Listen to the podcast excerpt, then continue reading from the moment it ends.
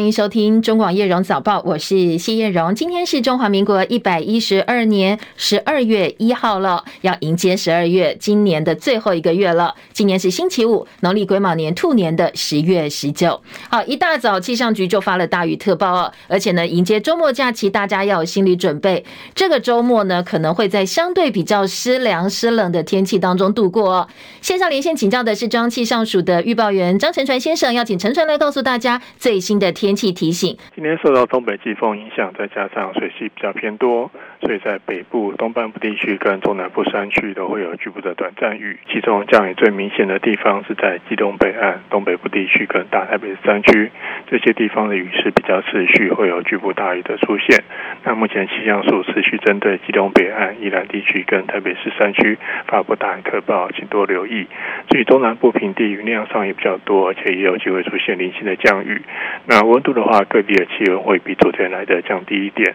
在北部台湾的高温大约在十八到二十度，至于中部跟花东约二十二到二十五度，南部的话还是有二十七到二十八度。至于各地的低温在十六到十九度，北台湾整天都比较湿凉，其他地区早晚一片凉。那明天清晨会是这波东北季风最冷的时候，各地的低温会比今天再略低一点。至于白天的高温，则有机会回升一些。那周日的话，东北季风就会开始减弱，温度还会再稍微回升一点。至于降雨方面的话，明后两天的水汽还是比较多一点。在北部、东半部地区跟中南部山区还是有局部的短暂雨，其中基隆北岸、东北部地区跟大台北山区，明天的雨势还是会比较明显而且持续，同样还是会有局部大雨的发生，请多留意。那今天的东北风持续比较偏强，在桃园到台南、恒春半岛沿海空旷地区跟隔离岛。容易有九到十级的强阵风，呃，基隆北岸跟台东沿海空旷地区的风力也偏强，临近海域的风浪比较大，浪高可以来到三到十公尺，海边活动海上作业请注意安全。嗯，请教沉船，这一波天气系统大概影响到什么时候呢？诶，这波东北季风就影响到明天那、啊、周日开始会稍微的减弱，气温会稍微回升一点。好，谢谢陈传提醒，提供给大家迎接周末假期要在呃安排活动的时候作为参考。再提醒大家哦，相对稳定天气要先暂时告一段落了。好，接下来礼拜六、礼拜天都是比较湿凉的天气。明天早上、今天晚间是最冷的时候，平地的低温大家预测不太一样。我看到最低有讲到十三度，甚至十三度以下的，所以要做好。保暖工作，那外出记得哦，雨具千万不要忘记。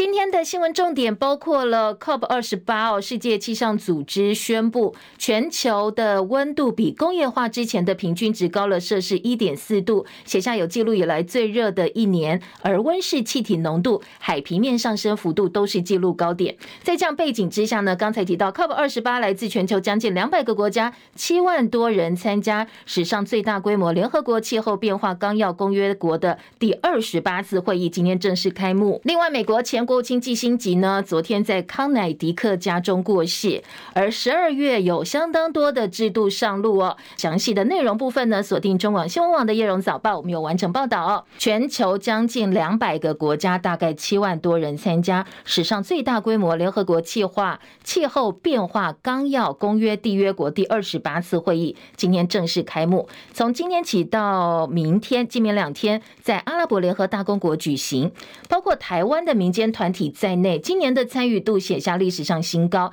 像去年出席人数大概只有四万多人，今年有七万多人了，盛况空前。而我们以非政府组织的名义取得联合国核可出席的单位也多达十一家，是历年来最多的一次。不过，我们大家希望哦，能够在呃关于减碳啦，或者一些气候共识上，能够有更推进一步的同时，今年的。联合国气候变化纲要公约缔约国的会议当中，身兼国营石油公司执行长的贾比尔，他现在深陷说，呃，主办国是借这次峰会呢，顺便可以洽谈一些石油生意。也帮这一次大会蒙上了部分的阴影，而贾比尔反驳媒体报道说，呃，并没有这件事。但是他在今年大会开幕致辞的时候，也不会演本届主办国会把石油跟天然气的企业引进气候峰会。他说要采取更大胆行动，加快追赶全球进度落后的能源转型，还有减碳目标，也是这一次的 COP 二十八的诉求之一。好，这一场由主要产油国主办的气候峰会，有没有办法加快花？石燃料退场，也是今年大会备受关注的重点之一。美国前国务卿基辛格十一月二十九号在康乃狄克家中过世，享受刚刚好一百岁。基辛格从逃离纳粹德国的犹太移民，跃居美国外交政策呼风唤雨的人物，八年的公职生涯，历经尼克森还有福特两位美国总统。当然，他的正反评价都有一部分呢，坚定捍卫美国的国家利益，是美国历年来唯一同时担任国安顾问跟国务卿的人。在冷战高峰期，对于促进越战结束，美国对苏联跟对中国的外交政策都扮演相当关键角色。不过，他也有非常非常多的争议。相关的内容跟他生平的一些分析哦，等一下在七点半之后的《叶龙早报》读报时间，我们再进一步提供给大家。最新的数据显示，美国通膨持续降温。尽管美国联准会官员打压降息的预期，但是美债值利率持续攀升，加上波音股价领涨，所以今天美股道琼收盘跳涨超过五百点，写下今年的新高。美股收盘，道琼涨五百二十点，涨幅百分之一点四七，三万五千九百五十点。纳斯达克指数下跌三十二点，一万四千两百二十六点。标普百指数涨十七点，四千五百六十七点。费城半导体跌二十八点，三千七百二十四点。台积电 ADR 今天收盘跌了百分之一点六，九十七点二八美金。两年期美债殖利率今天涨了四个基点，十一月累跌了三十八个基点，来到百分之四点七。而十年期的美债殖利率走升八个基点，十一月累跌五十三个基点，来到百分之四点三五。深夜收盘的欧洲股市，伦敦股市涨三十点，七千四百五十三点；法兰克福指数涨四十八点，一万六千两百一十五点；巴黎 CAC 四十指数涨四十三点，七千三百一十点。再来关心台北股汇表现，MSCI 的季度调整今天起正式生效。台北股市加权指数昨天周涨六十三点二九点，收在全天最高点一万七千四百三十三点八五点，而且最后一盘出现一千两百五十二亿元的巨量，所以成交量爆出了四千零二十七亿元的大量。而台指期回补空单八百七十口，净空单降到三千六百零八口。在现股方面呢，昨天外资大买开发金十二点九万张最多。台币昨天小贬一分，收在三十一点二六，对上一美元写呃对上美金哦，那站上超过四个月来的新高。而今年的十一月，台币上演急升秀，单月升值了一点一五九元，升幅达到百分之三点七一，写下一年来哦单月最大的升幅，从三十二点四一九块一路踩油门往上，月线终结连七黑。主计总处公布去年的工业跟服务业受雇员工全年的总薪资中位数是五十一点八万，但是呢，还是有超过四百万名受雇员工领不到平均年薪。好，那广达的林百里他也预言说，现在进入了生成式 AI 的新时代。他特别点名，因为台湾掌握硬体跟供应链，所以他认为台湾在 AI 浪潮当中，我们有相当好的独特地位。原油价格暴跌，明年可能再度出现供应过剩的情况之下，沙特阿拉伯为首十三个 OPEC 成员国跟俄罗斯为首的十个结盟油国今天举行了一场部长会议，讨论减产措施，希望提振油价，稳定油价。沙特阿拉伯宣布自愿每天减产一百万桶石油，延长到明年的第一季结束。俄罗斯也呼应说，他们愿意减少每天石油的数量，来到五十万桶。先前他们承诺减少三十万桶，现在增加了，希望能借由这样一个行动来提高全球的油价。另外，OPC、OPEC 今天宣布，明年起巴西要加入石油输出国家组织跟结盟油国 OPC Plus，而巴西是全球排名前十的产油国家，而且从二零一六年开始一直都是拉丁美洲最大的产油国。美国财长耶伦今天说，美国需要减少在关键供应链上对中国大陆的过度依赖。他还评论美国的经济现况，认为呢，美国可能会实现经济软着陆。在很多国家都担心中国大陆可能会武力犯台，可能会并吞台湾。美国金融界龙头的摩根大通的执行长戴蒙今天说，如果美国政府下令，摩根大通会退出全球第二大经济体的中国市场。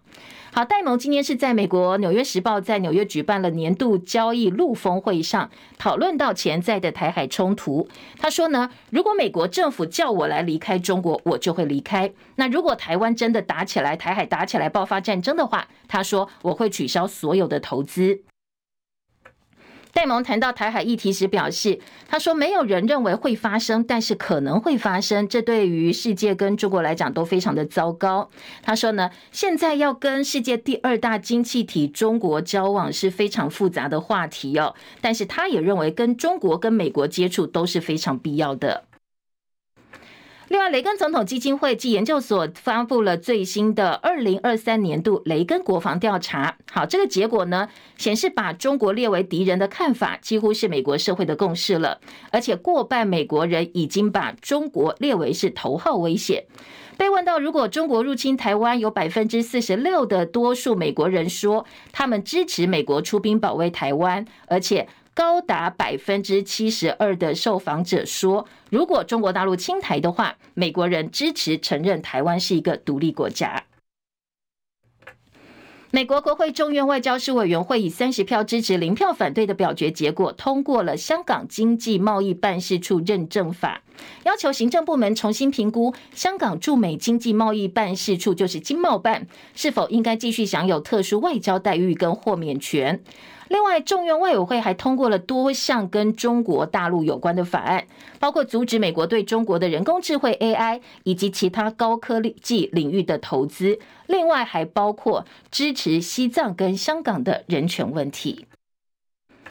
以哈休战第七天，以色列军方证实又有两批人质获释了，分别是两个人跟六个人。那现在埃及跟卡达代表还在努力，希望能够延长休战期限。戚海伦的报道。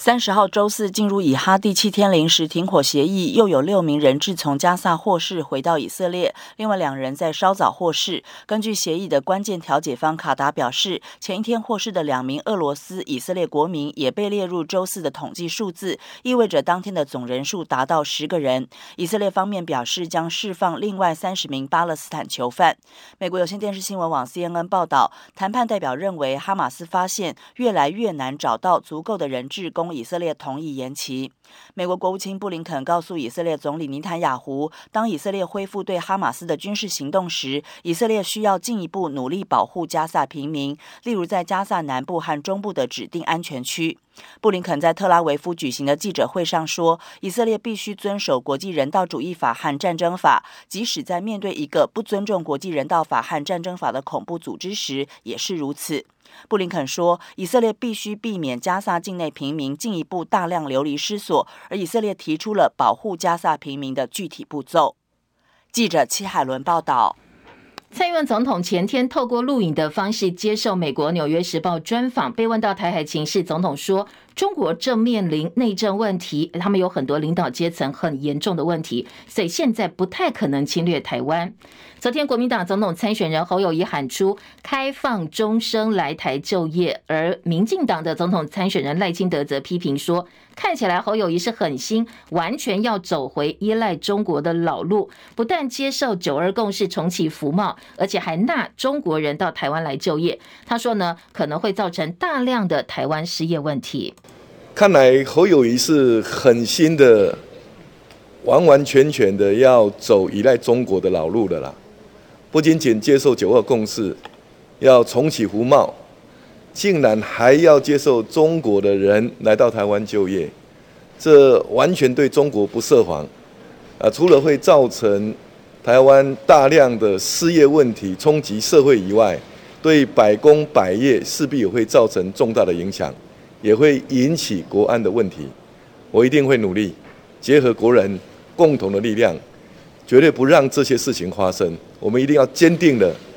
在民主的道路上持续壮大台湾，这个才是台湾应该要走的路。好，包括了蔡总统说，现在中国大陆内部自己有自己的问题，所以目前不太可能侵略台湾。以及呢，赖清德质疑他说，呃，接受九二共识重启服贸，然后可能会造成台湾的国安问题。昨天侯友谊做了回应，我对大陆的意图，我也持有不切实际的想法。面对两岸，我们要非常的务实稳健。我提出了三 D 策略，一来要有特土，提升自我防卫能力，加强国防经费；二来最重要的，一定要对话交流，让彼此之间增加更多的信任。哎呀，选举到了，阿克林抹红嘛，这段时间有看到民进党连侯友宜都抹红，啊，我这个台湾人啊，正则一场台湾人民的生活，唔好搁做这种改。然后侯友宜说，民进党找他选过台中市跟嘉义县长，现在竟然抹红他。好，继续来听今天的选举话题哦。国民党副总统参选人赵少康日前受访时表示，总统参选人侯友谊愿意把总统权责让给他参与，说他不会当一个安静的副手。好，这一段话被绿营质疑了。赖清德昨天也公开批评说，赵少康的言论骇人听闻。在蓝白河时期，柯文哲曾经说。如果他当副总统，他要监督侯友宜，这已经够令人惊讶了。就没想到赵少康更是骇人听闻了啊！他竟然是副总统要取代总统。我特别要强调，要提醒啊，国民党阵营现在选的不是双首长、双总统制啊，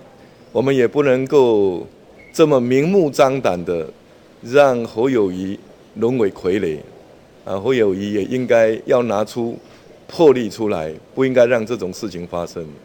好，最早这样说是潘孟安哦，所以昨天赵少康也回击说潘孟安是鬼扯。他说他跟侯友谊搭档是扮演赵子龙的角色，会尽最大努力让侯友谊胜选。叶博弈的报道，赵少康表示侯友谊是刑警出身，什么大场面没有见过，会当别人的傀儡吗？赵少康强调，虽然他是选副总统，但是会当成选总统一样努力，尽力帮侯友谊胜选。既然侯友谊邀请他担任副手，他做了过河卒子，只有拼命向前。那选选得好，选上了以后。谁当总统呢？当然是侯友谊啊！所以我只是说，我要努力，尽我力量，绝对不会因因为是副总统，所以我就松懈的。赵少康强调，他既然进入了侯友谊团队，当然跟侯友谊是一体的，会尽最大力量帮助侯友谊打赢这场选战，所以他会把这场选战当作选总统一样的努力去选。是为知己者死，大家兄弟一场，惺惺相惜，努力去拼，才对得起侯友谊。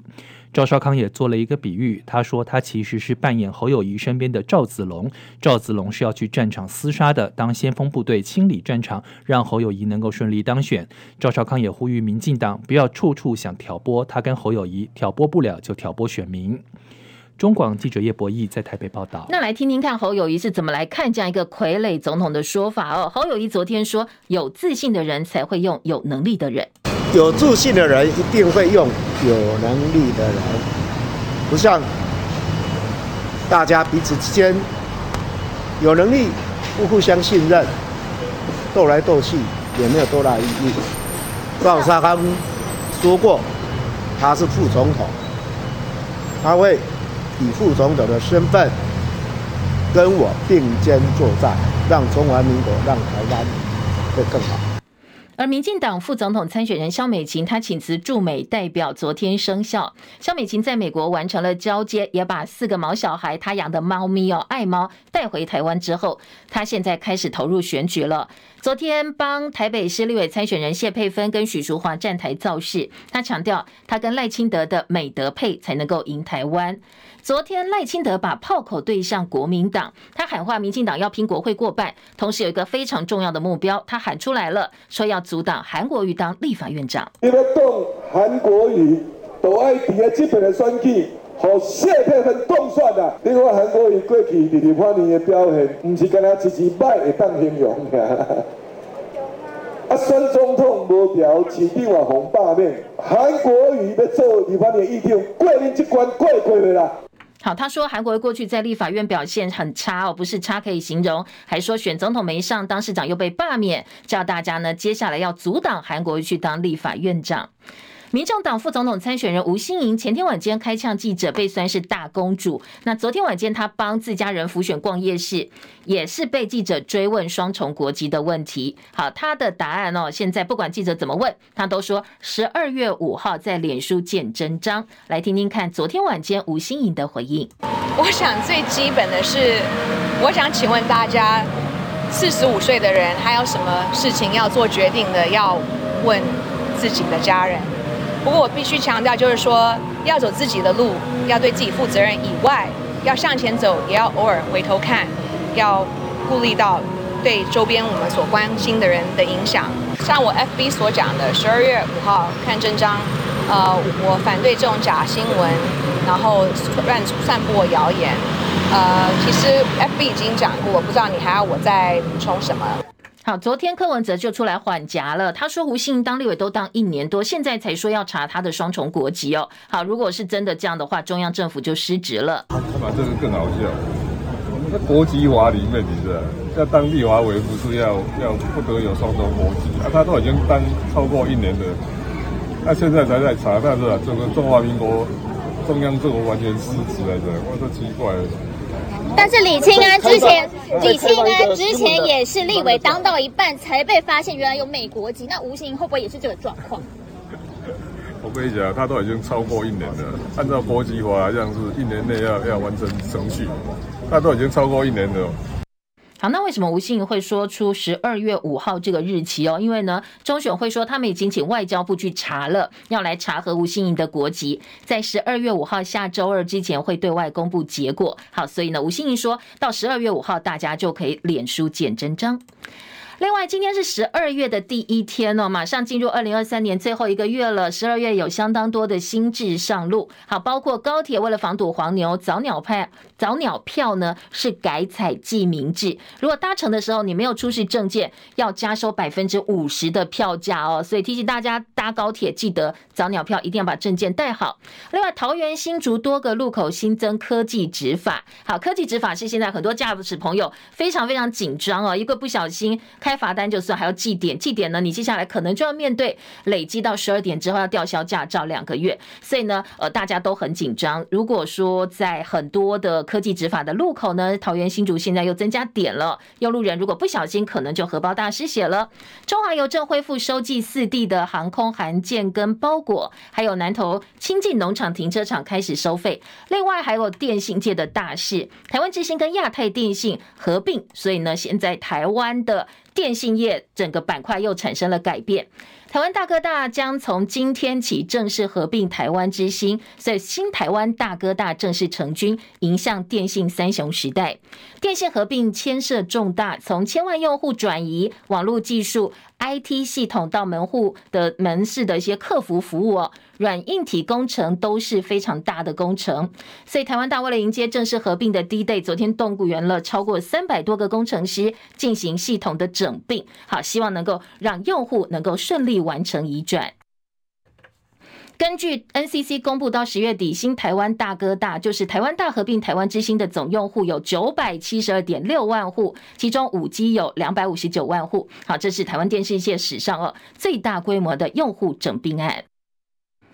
金门的防卫指挥部为了强化卫战时防卫实力，昨天晚间在金门地区执行太武操演，就是夜间的实弹防护射击，这是十四年来第一次在夜间射击，黑暗当中交叉火网，震撼力十足。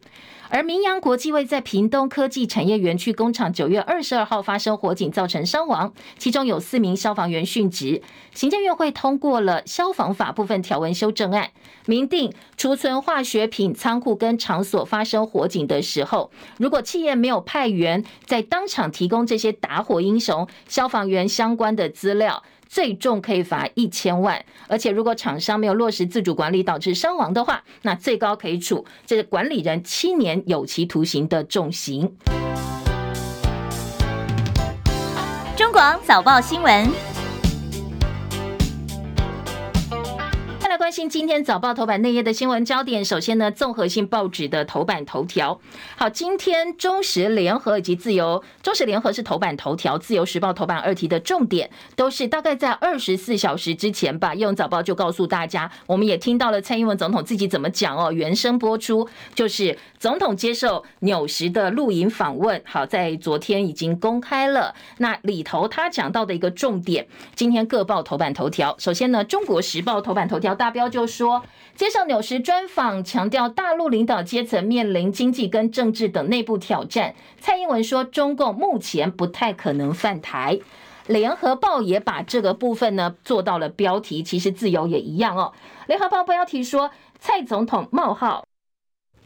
总统说，大陆面临内部极大挑战，现在非犯台时机。侯友谊回应不会有不切实际的想法。柯文哲说，台湾需要紧张，但是不要太紧张。好，这是联合报、自由时报今天把这一则新闻处理到头版的中间版面。那今天中间版面，自由时报说的是。蔡茂浩就是总统说，中国领导层现在面临内部极大挑战。接受纽时访问，现在不是他们考虑犯台的时机。好，今天三大报都把总统的说法做到了头版。那总统的原声，我们昨天也提供给您了。那等一下在分析部分呢，我们再进一步来听听看各个报纸是怎么处理的。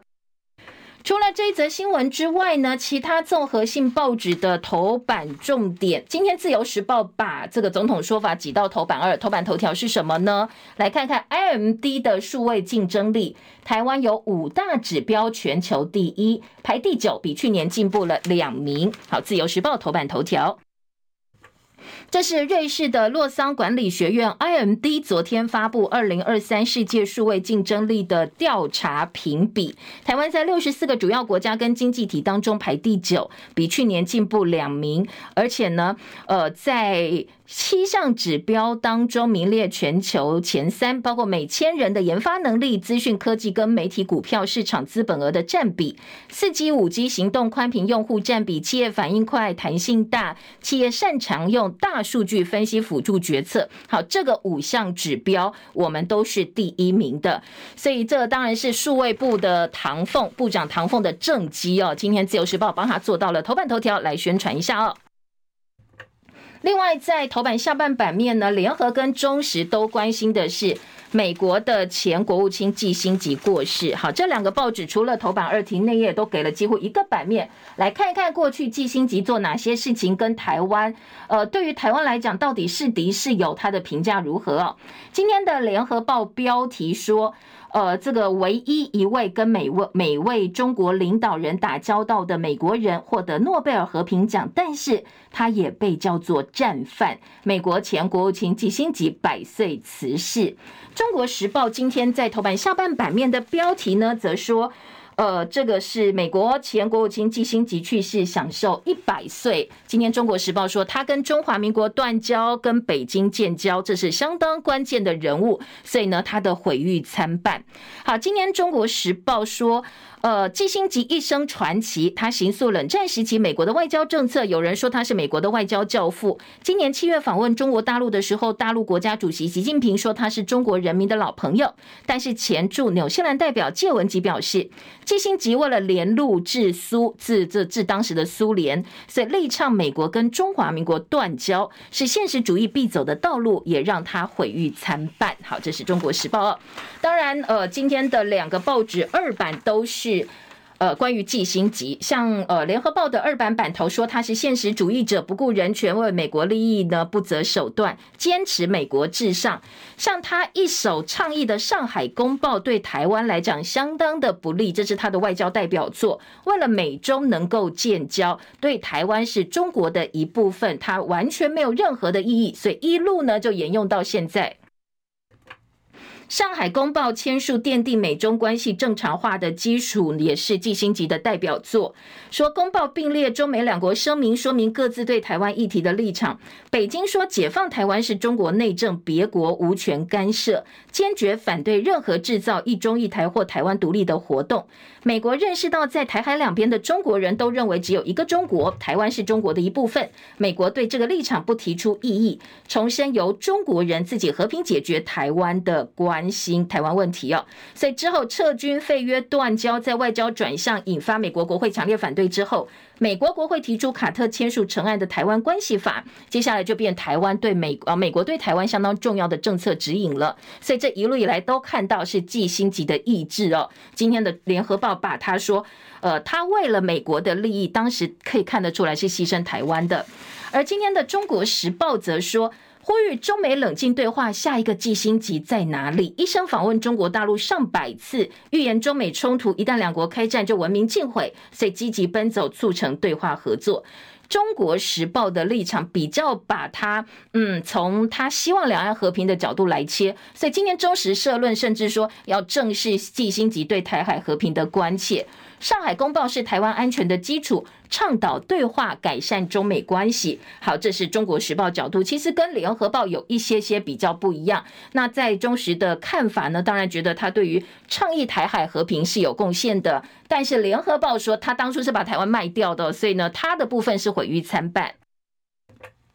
好，当然还有他很多的一些个人的特写了哦，像中时说，吕秀莲曾经邀他访问台湾，季辛还问季辛吉当时还问吕秀莲说啊，那我去会不会被丢鸡蛋？学者说中美关系不稳定，台湾反而成为问题，佯装肚子痛。季辛吉在一九七一年曾经密访台湾，好，当然密访中北京了，不是台湾，北京就是中国大陆。好，这些呢，如果有兴趣的话哦，各个报纸版面都给蛮多的，可以找来看一看。头版还有哪些重点？赶快扫描完，我们再来听内页的分析哦。好，今天在自由时报头版头是 AMD 的数位竞争力，台湾五个指标第一。而在中时今天头版下半版面还告诉你说，呃，我们的薪水主计总处公布了一些平均的数据哦，说高低薪资差距扩大，写下近五年来新高。受雇员工全年的总薪资，今天的中时提版到头版，去年薪资的中位数是五十一点八万，月薪不到四点三万。好，今天的这一份数据是主计总处我们的官方资料哦，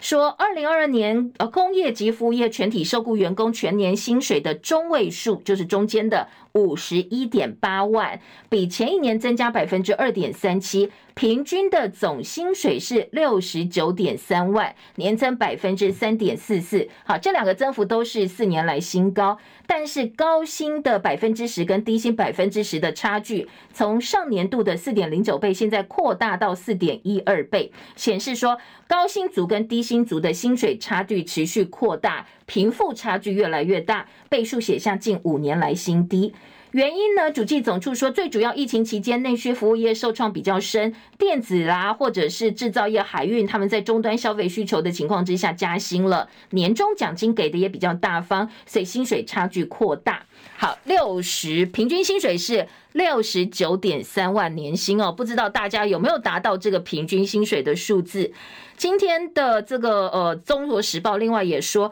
其实哦，你可以看得出来，去年全体受雇人是八百一十七点一万，有四百零八点五万名员工的年薪低于这个总薪资的中位数，换算平均月薪不到四点三万。好，如果你是生活在都会区哦，你没有房子要租房子，然后要付保险，然后健保看医生啦、吃饭啦，或一般基本开销，学者说。月薪不到四点三万，在都会区讨生活，你扣掉房租之后，什么都涨，庞大生活压力的情况之下，真的很难叫大家去安排更多的退休计划啦，或者是你可能连基本，如果你还要养老，老的养小的，就是对上对下，还有一些呃家庭责任要照顾的话，就更困难了。好，这是今天关于薪水的问题哦。中国时报在头版提供给大家主计总处最新的统计。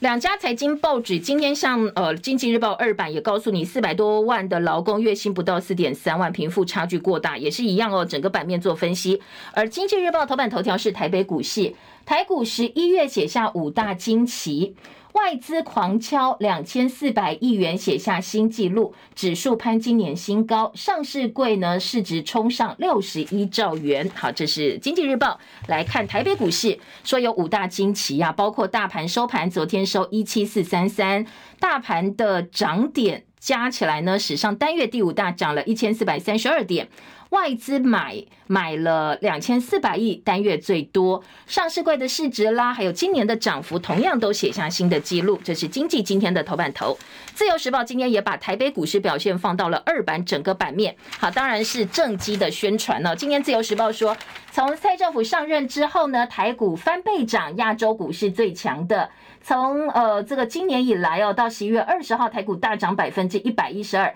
打败日本、韩国、新加坡，横甩中港股。好，这是自由时报今天切的角度。而工商时报呢，今天给了这个林百里广达的董事长林百里版头的大标位置哦。说林百里说，AI PC 明年夏天问世，AI 边缘运算动能爆发。他直言。广达明年 AI PC、AI 伺服器跟 AI 电车可能都是比较好业绩，有非常好的一个乐观的预期。最主要是微软 Windows 十二会在明年六月上市，要导入大量的 AI 技术，所以呢，成为 AI PC 领头羊。昨天广达董事长林百里、宏碁董事长暨执行长陈俊盛他们同声看好 AI 边缘预算商机，所以林百里说 AI PC 明年夏天就会正式问世，广达是最先投入的，所以呢，接下来他们不担心订单，一切呢都是非常看好的。工商时报今天的头版头，财经报纸工商。下半版面，美国 PCE 年增继续下滑，二零二四年上半年降息的预期浓厚。辉达的黄仁勋说，美国晶片自主至少要再等十年的时间。生测会结盟微软，打开出海口。台币狂飙，寿险十一月新嘎嘎，十一月的房仲交易量双双增。还有联准会示警，美国的经济会变得更加疲弱。而经济日报说，这个今天在头版跟内页，其实跟刚才工商时报差不多。林百里看 AI 明年的市况很乐观。联合报财经版说，大陆有双重困境，外资减少，外人不来，第三季首度直接投资变负值了。美国留学生剩下三位数，因为担心人身还有财产安全。另外，在经济日报也把大陆的十一月 PMI 双跌放到经济版版头，说经济复苏告吹了。而加拿大跟 Google 达成了历史性的协议，新闻有价，Google 一年要付加拿大媒体二十三亿元，因为很多新闻上架，最后广告 Google 赚走，但是产制新闻付出成本的这些新闻媒体却毫无所获，所以现在在呃加拿大他们政府出面斡旋的情况之下呢，Google 每年要付给加拿大新闻媒体二十三呃这个亿哦，好，这是今天财经版面另外一个重点。再回头来关心我们的选战话题吧。今天在内页新闻，当然选举的新闻还是蛮多的。首先呢，《中国时报》今天三版版头，蓝营立委呼吁赖清德废民进党的台独党纲，因为两岸议题是昨天嗯在很多选举场合的话题之一。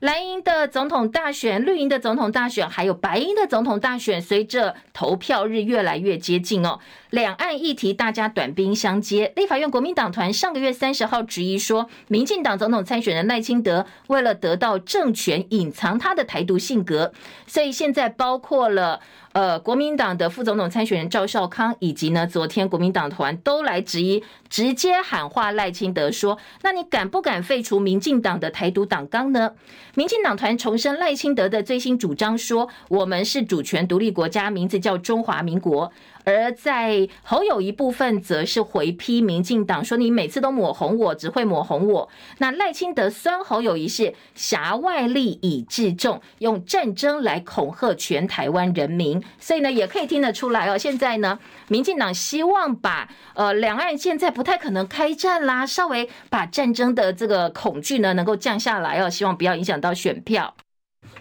而在中国时报今天的报道说，两大神主牌都松动，口头和平骗不到票。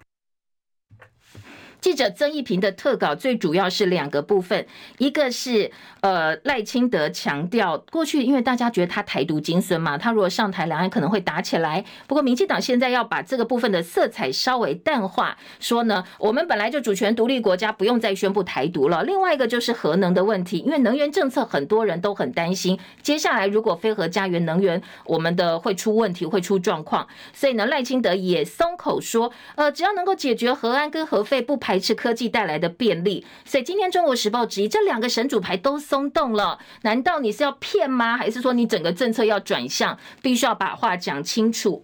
副手公开辩论，莱茵同意，绿白还没有确定。好，现在萨卡都确定了，那当然，呃，媒体人赵少康变成了参选人，副总统参选人之后。能见度高，话题性也很多，他带动话题的能力十足，所以现在已经有电视台说，哎，那我们不要办总统辩论，我们来办副总统辩论了。不过当然了，副总统辩论来看一看，包括萧美琴，包括了吴欣盈跟赵少康辩论，可能呃没有办法讨得上风，所以现在副手头副总统辩论的部分呢，蓝营是答应了，但是绿白还没有点头哦。听哦，选战话题其实版面真的还蛮多，在二零二四总统大选投票前，势必可以预期到每天都是这样哦。好。另外在中时三版下半版面，行政院宣布动支五十一点三三亿元补贴医院，民间团体呛绿营说把健保当选票的提款机。好，赖清德跟中常会喊话，希望行政院回应意见要求。提出两阶段点值拨补措施，所以马上行政院昨天就公布相关政策，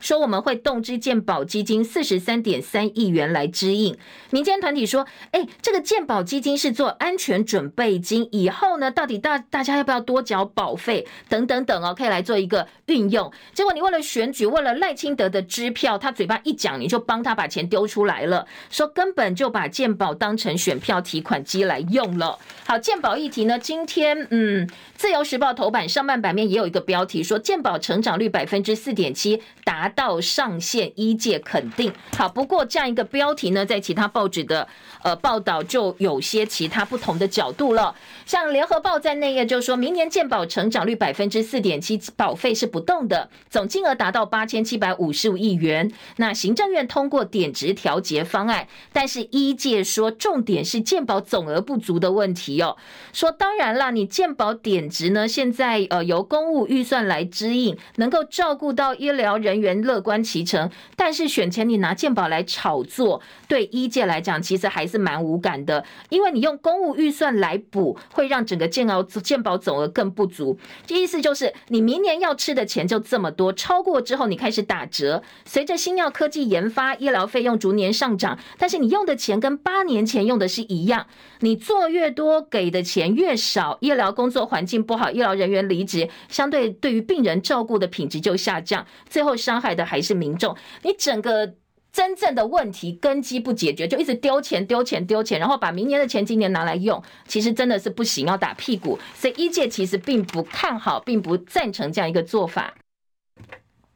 另外呢，联合报也质疑说，难道是心有灵犀吗？这么巧，赖清德一讲，我们政策就做了，行政院变成助选国家队了。说无独有偶，行政院上周才通过赖清德八号在中常会提出的陆生纳健保方案，随着投票时间越来越接近，赖清德的剧本一讲，那行政院就动，连演都不演哦。所以今天的联合报说。好像整个国家都变成了助选国家队了。好，另外一个缺药危机哦，醒报做到头版头条说缺药危机延烧，立法院呃立委说行政院应该要出面。立委林维洲说，食药署要建立主动查核药物机制，把缺药议题提高到行政院层级。好，现在分级医疗变成了一个困境。打开医疗基层这个药局的一个群组，每天都喊缺药，所以药师神采颖啦，公教警军警联合的这个总会的副总会长，他说，食药署面对基层缺药问题，只会要求药师到平台登录，但是呢，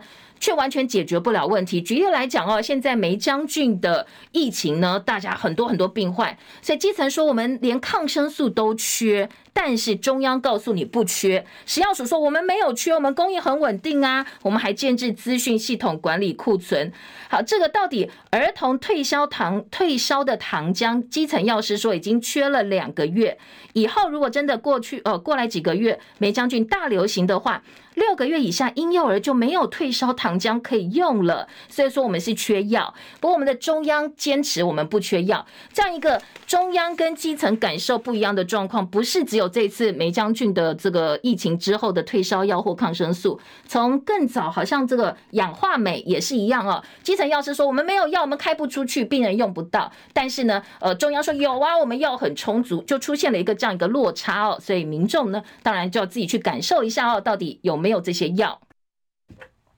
另外，呃，今天在呃《中国时报》说，昨天柯文哲到新竹苗栗拜票，场面很冷清。联合报说，侯友谊反驳抹红，说绿营都找他去选台中跟嘉义，那到时候你说我是红的依靠大陆，那你当初干嘛找我去啊？自己爆料说我当时没有赞，没有答应了哦。但是你过去找我选台中跟嘉义县长，现在又说我卖台亲中。绿营两度挖角绿营，呃，这个侯友宜不为所动。另外，在绿营的话术部分呢，联合报说这是抗中又怕战争。蔡政府十大民怨开放来猪排在第一名。自由时报呢，今天把赖清德叫侯友宜不要当赵少康的傀儡放到了三版版头，而柯文哲说被开价两亿元当侯友宜的副手，赖清德叫他公开人事时地物，而侯友谊说怎么可能变成傀儡？有自信者用有能力者，他是有自信者。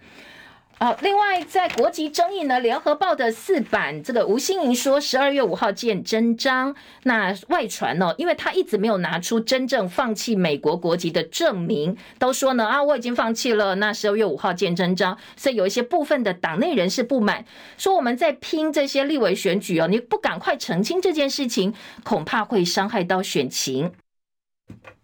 好，今天联合报把绿营机赵少康是保姆，赵少康自称是赵呃侯友宜的赵子龙，放到了呃这个特稿中间的一个位置哦。外国国籍到底要怎么查？律师说可能要当事人主动放弃，你很难去查他到底有没有。在野立委齐轰 NCC 护航三例，NCC 预算初审被冻结超过一成，提案拒审，但是因为执政党有优势，所以最后没有过。今天的《中国时报》也把在野提案拒审 NCC 预算绿营立委护航封杀放到了《中国时报》呃四版的版头大标，包括了镜电视上架纵容轻放三例入股中嘉 NCC 的报告，惹怒了在野立委。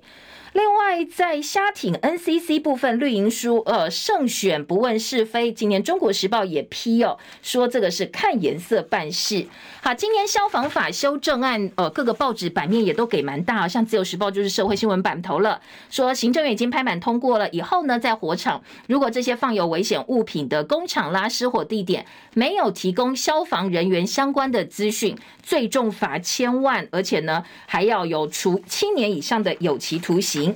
台铁的司机员记满七点永久禁驾，为了提升行车安全，像闯红灯啦、过站不停等十九项违规，通通列入记点哦。还有高丽菜又超重了，农粮署希望农民赶快减重，不要一窝蜂的种高丽菜。中国时报的全台要闻版说，班班有冷气的美意，现在经济部节能可能要扯后腿，因为呢，经济部发文给澎湖各校填写说，哎，为什么你用电成长这么多的原因？校方傻眼，然后都中央说，呃，我班班都装冷气，我用电当然会增加，你现在还要我写报告，那难道是叫我不要再去开这个冷气吗？好，这个是呃今天的这个中国时报说，低碳校园恐怕很难做，像都会区还好哦，他们可能有很多家长老师愿意投入，不过呢，呃，真的会有城乡差距的问题。中国时报说，为了检举哦，恶意检举瞎忙，台北市的一九九九当家热线。本来是大受好评，提供市民及时解决问题，但是现在变成报复了，大家纷纷不具名啦，或者是不实去检举朋友，就是跟你有过节的人或邻居，变成了呃一九九九是呃不堪其扰，而且呢忙得焦头烂额，最后发现其实根本没有这些事情。好，另外在呃这个财呃引这今天的健康版面哦，自由时报说。控制血压可以帮银发族呢来防止降低失智的风险。不要忘记哦，因为呢，医疗研究老人的血压稍微低一点对心血管疾病有好处，但是呢，呃，可能稍微每天都注意一下长辈的血压，跟预防失智也会有相当大的帮助哦。我们时间到了，谢谢大家，我们下周见喽，拜拜。